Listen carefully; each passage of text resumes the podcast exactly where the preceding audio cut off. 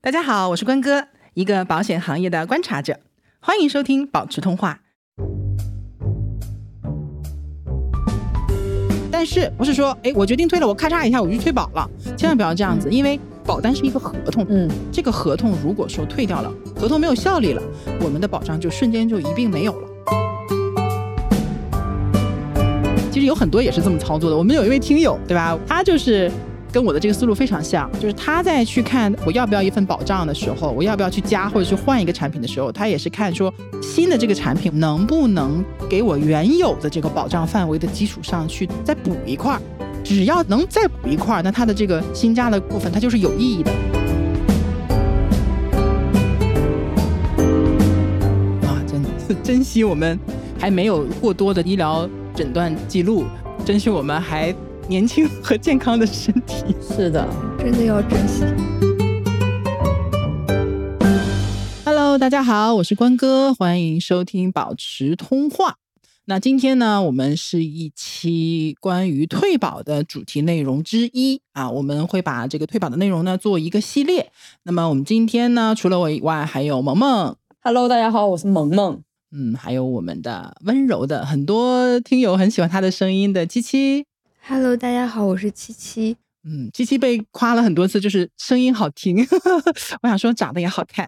对，我们这一期之前其实尝试录了一次，然后没成功，就是因为我本来是想把关于退保这件事情的很多个，比如说呃原因呐、很多个类型啊，包括它的呃本质是什么、思路是什么，想一次性的在一期播客里面都讲完，然后发现真的是讲不完，而且很容易把大家讲迷糊，所以我们决定说还是呃做几期稍微短一点的方式，然后也方便大家根据自己的实际情况去对号入座，然后去听去听跟你比较呃相关或者是你比较关心的这个部分。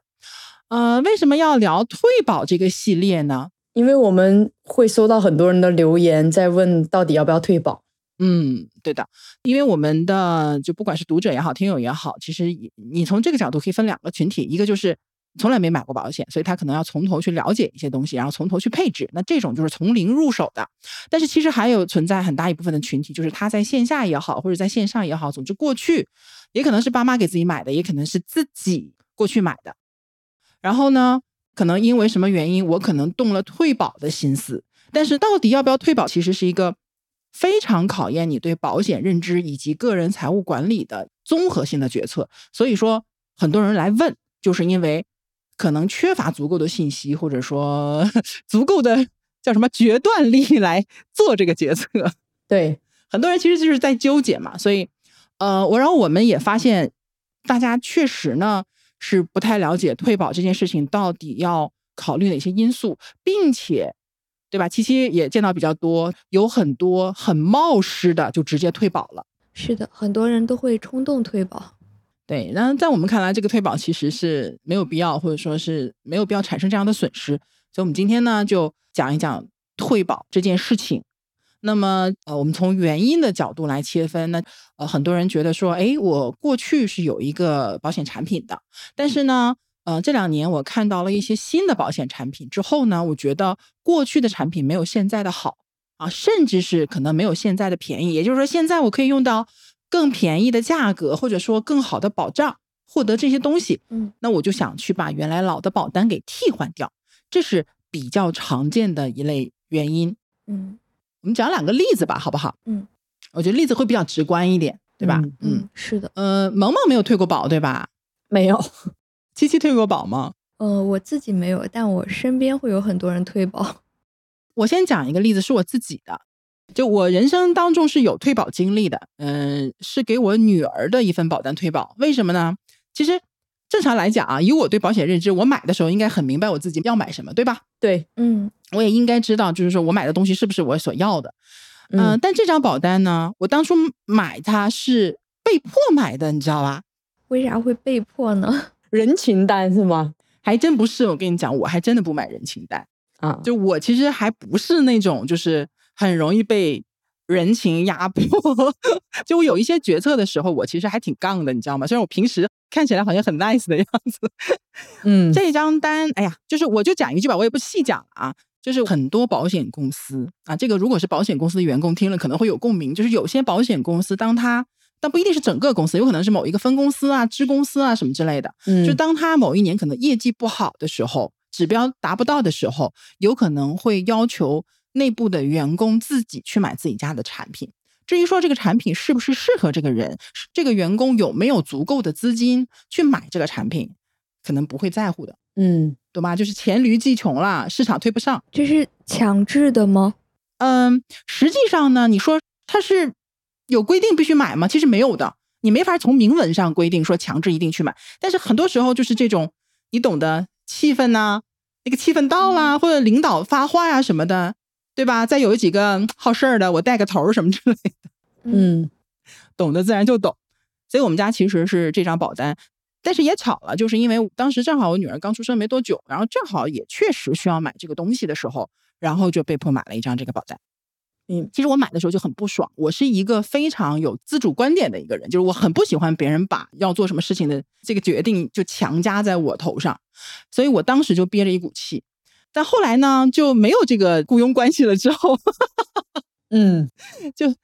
没有这个雇佣关系了之后呢，其实也就没有这个压力了。所以我当时就是决定把我女儿这一张重疾保单就退掉，然后换一个我自己喜欢的产品。哦，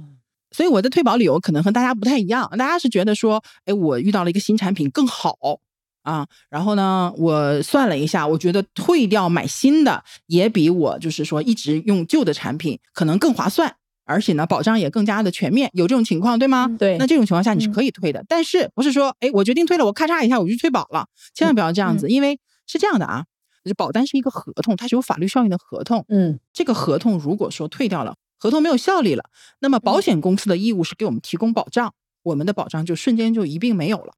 就是只要你取消了这张保单，你的保障立刻就消失，是吗？对，只要退保，保障立刻消失。嗯，我们投保的时候不是还有一个呃等等待待期吗？对的嗯但是你退保的时候没有等待期，就马上消失， 是这样子的。嗯所以你如果先退旧的，再买新的，就会有一个什么样的问题呢？你退掉和买新的之间，首先你有时间差，嗯对吧？比如说我退掉之后一个月才买新的，你这个月是没有保障的，对吗？嗯，而且买嗯新的产品，像这种重疾险，又有至少九十天吧，至少九十天或者一百八十天的一个等待期，还是比较久的。对，那也就是三个月到半年这个嗯等待期之内，除非是意外造成的，否则的话，疾病原因造成的一一些理赔的情况，它是不给理赔的嗯啊，所以就造成了一段空白。那么你说有没有这个可能，这个寸劲儿，对吧？在这个空白期出现问题，总归是有的嘛。就是我们防的就是小概率事件，嗯那正确的思路应该是怎么做的呢？我当时是这么做的啊，就我从我决定了我要去退保，我要换新的产品的那一刻开始，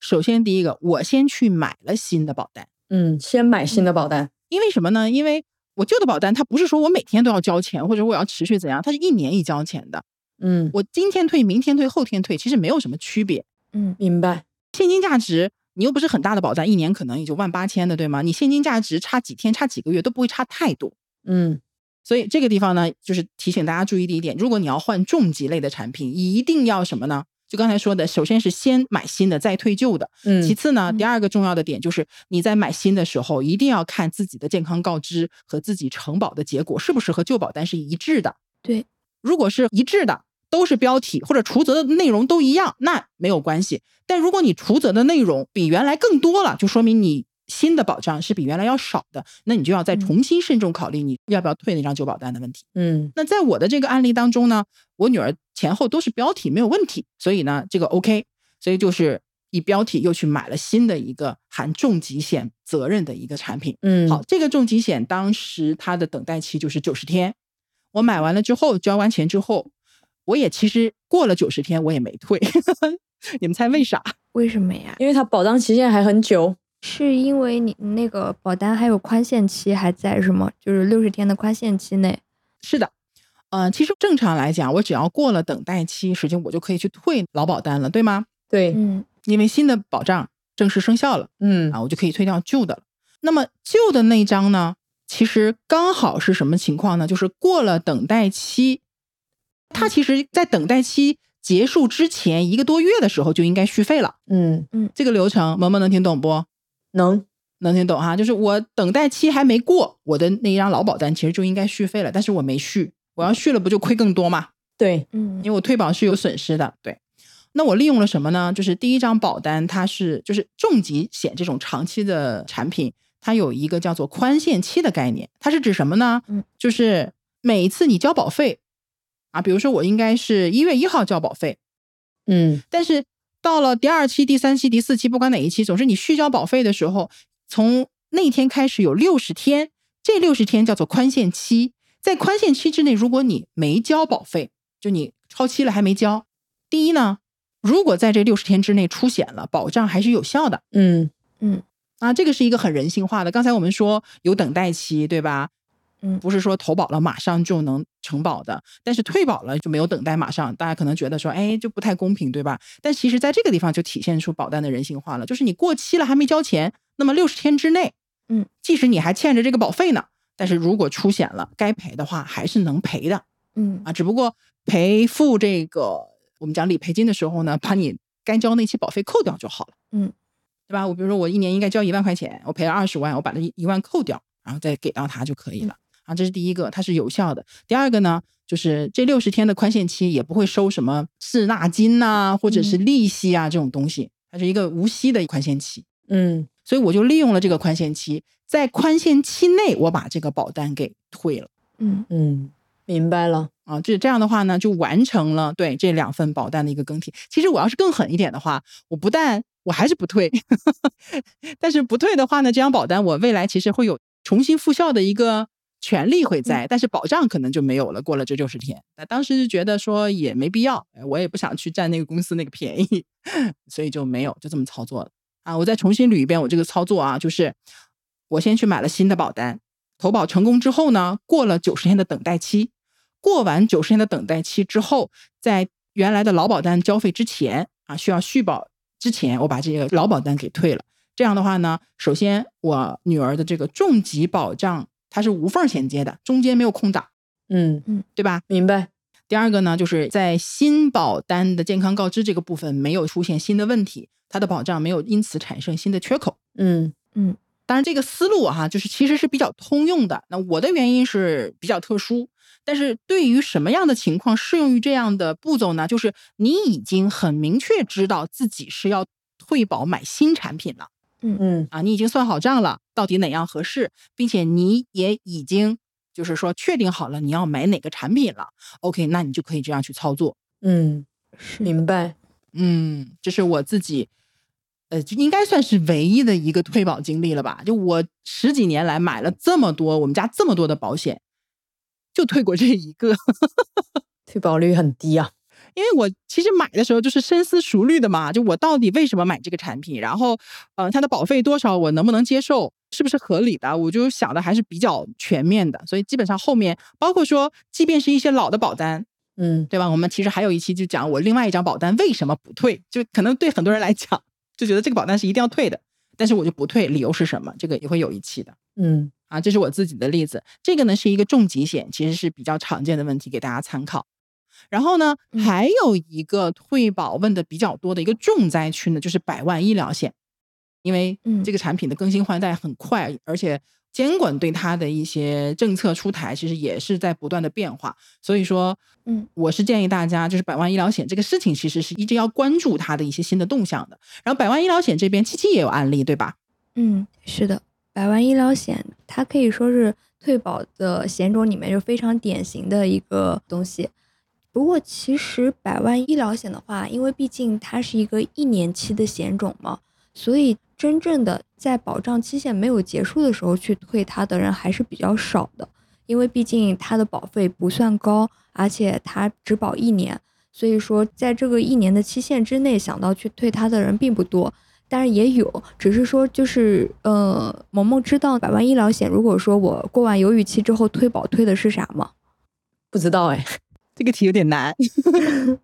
它退的是那个我们未满期的净保费，就是它会有一个计算公式，所以说其实它的退保损失并没有重疾险那么大，因为重疾险我们退的都是现金价值嘛，就是可能前几年的现金价值比较低，是远远低于我们的保费的。但是百万医疗险它退的那个未满期的进保费的话，其实损失并不会太多，因为它是按你的保障天数来进行收费的。嗯然后其实很多人就是想退百万医疗险的一个原因，就是觉得我这个百万医疗险好像有点落后了，他想要换一个更先进的。嗯对，就比如说像最早之前的百万医疗险，它就一年期不保证续保，后来有那种五年期的，然后再后来有那种保证续保六年的。 对，其实对保证续保六年的产品现在这二十年了，对，火了其实挺久一段时间的嘛。然后现在保证续保时间比较久的就是二十年续保的嘛。嗯所以说很多人就会觉得说，比如说我最开始买的可能是一年期的产品，我要不要换成六年的？然后或者说我买的六年的产品，我要不要换成二十年的？这个其实要啊， 答案还是比较显而易见的， 就能换就换，毕竟它的保证续保的周期肯定是越久越好。但是前提条件也是你换的换的时候，就是我能不能换，就我的身体条件支不支持我去换一个新的产品，对就是因为并并不是说你想换就能换，它还是需要符合健康告知的。然后以及就是我换的时候，我的那个核保结论会不会发生变化？它会不会除外，就是除外一些责任之类的？就比如说我可能之前是标体承保的，然后可能被除外某个部位。就比如说关哥自己，关哥你之前换那个平安医生保的时候，不就是的吗？对对对对，我有例子。我以前是挺好的一个人儿，后来呢就变成了腰突青年， 然后就 所以换的时候，这也是我的例子。我觉得也回头也可以讲一讲。嗯，是，其实我不是换，嗯嗯，我刚才不是说了吗？我这辈子只退过一个产品，嗯原来旧的我也没退，我是在这个原来的基础上去加了一个，是双线并行的。对，你是并啊行的，对，我是换的，因为因为你前后两个的健康告知结论没有区别，对吧？一样的，对，对，你看这个很重要。然后我就直接换了，我就直接换了二十年的，我是六年期的，直接换成二十年的，那你换完了之后退了吗？我没退啊，就不交费了嘛，它就自动对，你看，所以其实很多时候，对吧？大家可能觉得说，我要哎，我要退，然后买新的。其实有些时候不需要退的。是的，对，嗯，七七，你接着讲。对，所以这个其实我们要分几种情况来看。第一种情况，就像萌萌这种，就是身体没有发生变化，就是在在买另外一个产品的话，还是可以，就是跟之前的核保责任是一样的。那这个时候的嗯话，就是步骤其实跟重疾险一样，就我先买，买过之后的话，等我这个保单过完等待期之后，我再处理上一张保单。我退保也好，或者是说我不去退它，就是直接让它到续期的时候，我把那个你不交钱就行了。对续期方式给改一下，就我在它的官网或者官微上面把那个续期银行卡给解绑，然后它扣不了钱，其实保单也就自动失效了。嗯对，嗯，是的。然后还有的这是话，第还一有种情况。对，还有一种情况就可能就是我的身体状况发生像我这种的，嗯，就不太好的变 化就被除外了，或者是就是萌萌，你笑那么开心干什 么？我们公司有一个特大的标志，就可能如果大家想入职的话，都有一个标志，就是腰突，腰都不好。请不要再增加腰突的人口了，好吗？就是很神奇的，都有同一个问题，只是严重情况不一样。嗯，这个主要是现代人，各种 IT 金融行业的，没有几个或者颈椎或者腰椎没有问题的，对，就是不查而已，不觉得而已。是的，是所以像我这种就得看一下新的产品的核保结论，嗯对吧？保障责任和旧的之间的区别。嗯嗯那像我这种应该怎么办呢？就是发现说我新产品能保我的这个范围比老的那个还是要稍微少一点的。像嗯我这个腰间盘突出，因为它免责的就是嗯腰椎相关的手术嘛，因为百万医疗险管的是这个住院手术什么之类的。嗯那嗯这一块听着其实也没那么可怕，它不像说我给你把癌症去掉啦，嗯，或者什么心脏病去掉了，这都大病，对吧？像这个好像也没有那么的呃严重的情况下，那怎么来处理呢？嗯，这个其实没有标准答案，只能说见仁见智。就是比如说关哥的这种做法，我觉得是属于教科书级别的一个做法，因为百万医疗险的保费成本其实并不高，就是如果说年龄不大的话，一年也就几百块而已，所以其实是可以两份并行的。因嗯为它是各有优势嘛。我换新的那一份，我可能是看中它的一个保证续保的周期更久。就比如说我原来那一份只能够嗯续保六年，我担心六年过后这个产品停售了，我就续不了了。嗯那么我换新的这份，我可能是看中它的续保周期更久，然后或者是说新的这份它的保障责任更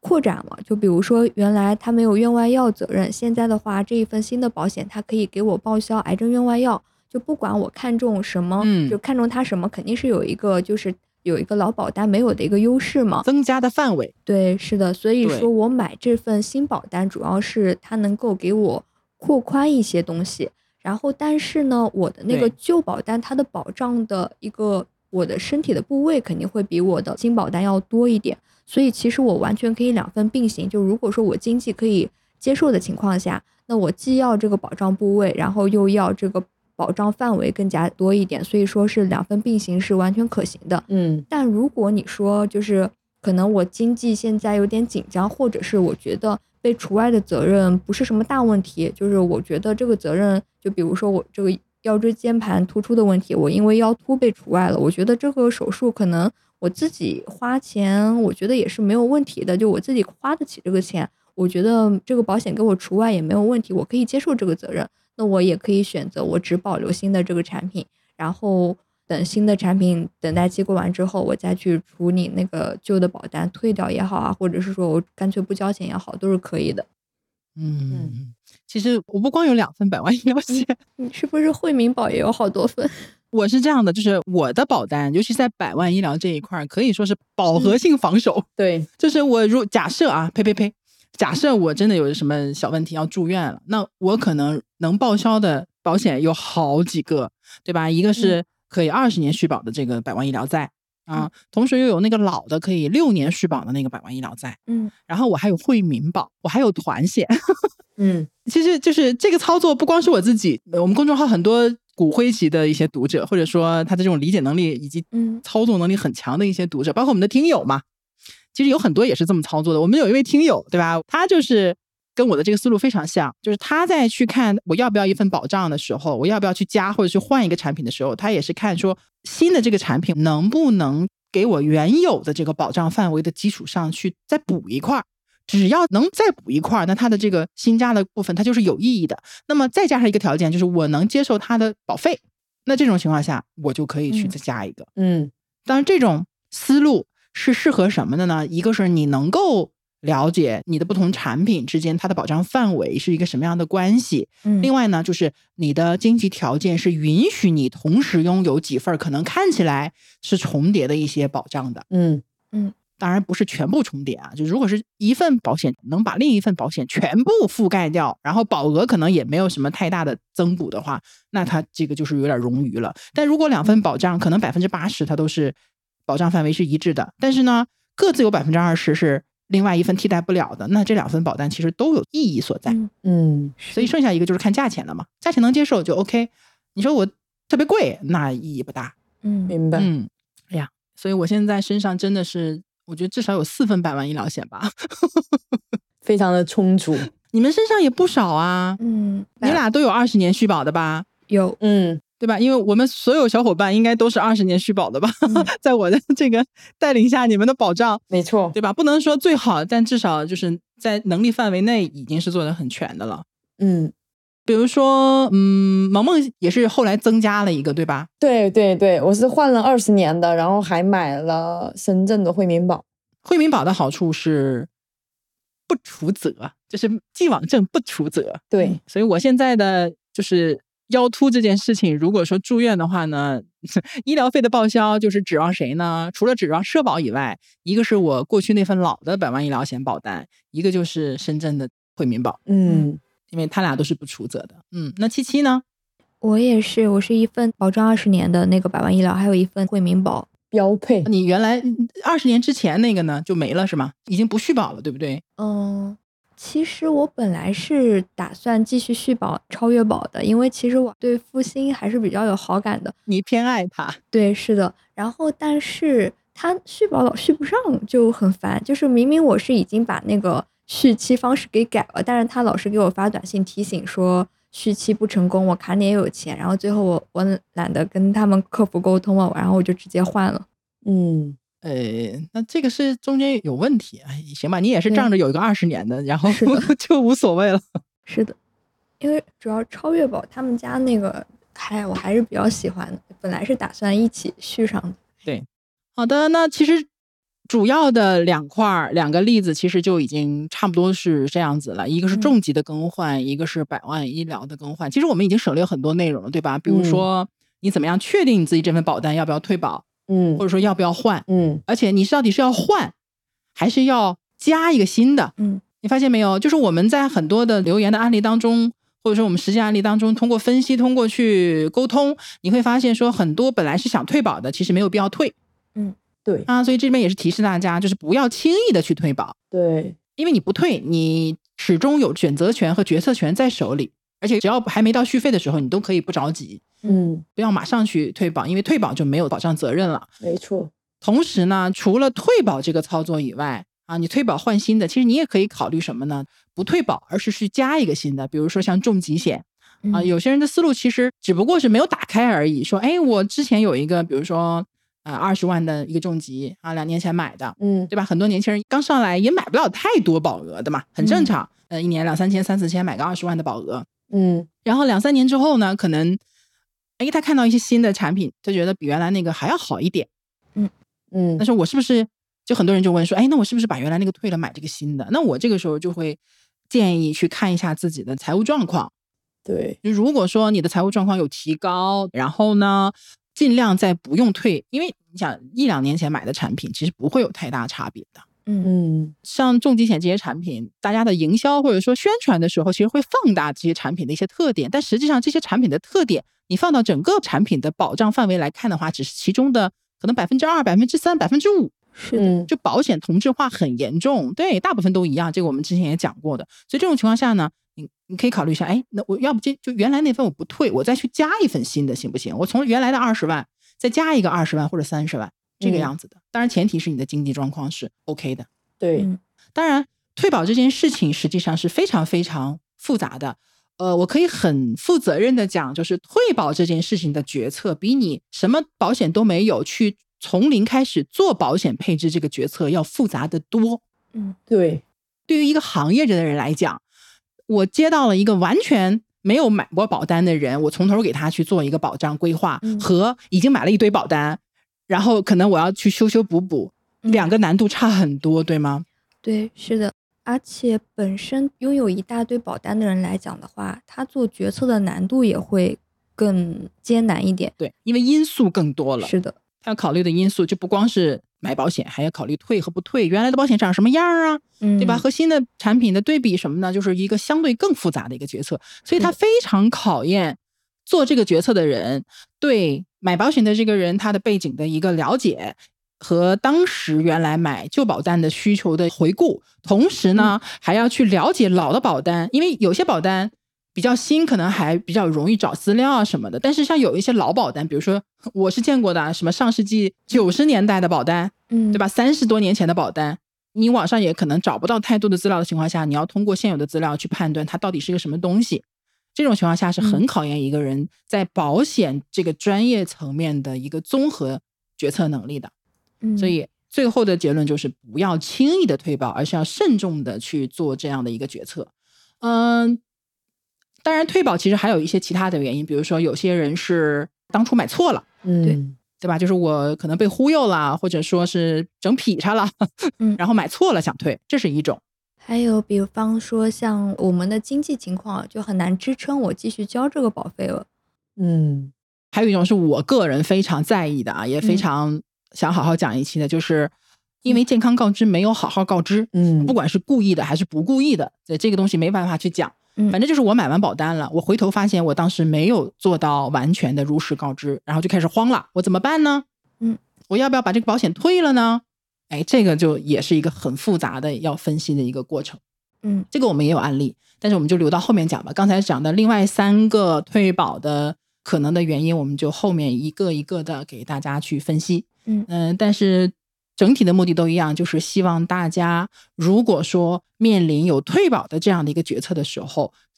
你可以知道我应该考虑哪些因素，并且怎么操作是对我们的利益是最大化的。嗯，嗯是的，嗯，萌萌听完这期有没有什么收获？有，就是千万不要轻易退保。其实我觉得还有一个很重要的原因，我们前面有讲到，就是我觉得我们每年都要自己及时去整理保单，因为很多人退保嗯，就是原来要交这张保单，然后发现自己的预算呐、各方面不足，脑袋一热，他就把这个保险给退了。那这种我觉得本质的原因可能是因为他平时就没有一个整理保单的习惯，所以可能嗯临到要交保障的时候，然后平时又看了一些可能各种公众号推送的链接言论。对，就会觉得啊自己的保单不好，然后可能脑袋一热就直接退了。其实这是非常可惜的，因为我们前面也讲到了，你退保的时候，你的保障一下就没有了。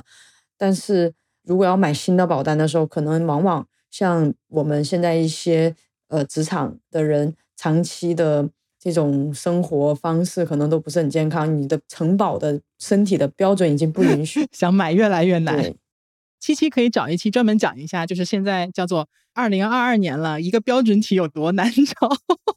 这个是真的，我自己亲身经历过的。我之前接手的一位用户，他还是很有保险意识的，就是每一年都会给自己加保，但他每一年加保的时候都要被多除责一个部位，就是连续三年，就是部位就是多除责了三个，每一年都是。 嗯，那他们公司待遇还可以，应该是单位有体检，对不对？嗯，是的，就每一年员工体检都会发现新的问题。难逃啊。对，这年头儿真的是，我记得有一年重疾险集体下架，嗯嗯，然后就有大量的单子涌到各个保险公司啊、各个承保的端口，然后何宝老师就非常的忙，嗯，我就看到有何宝老师就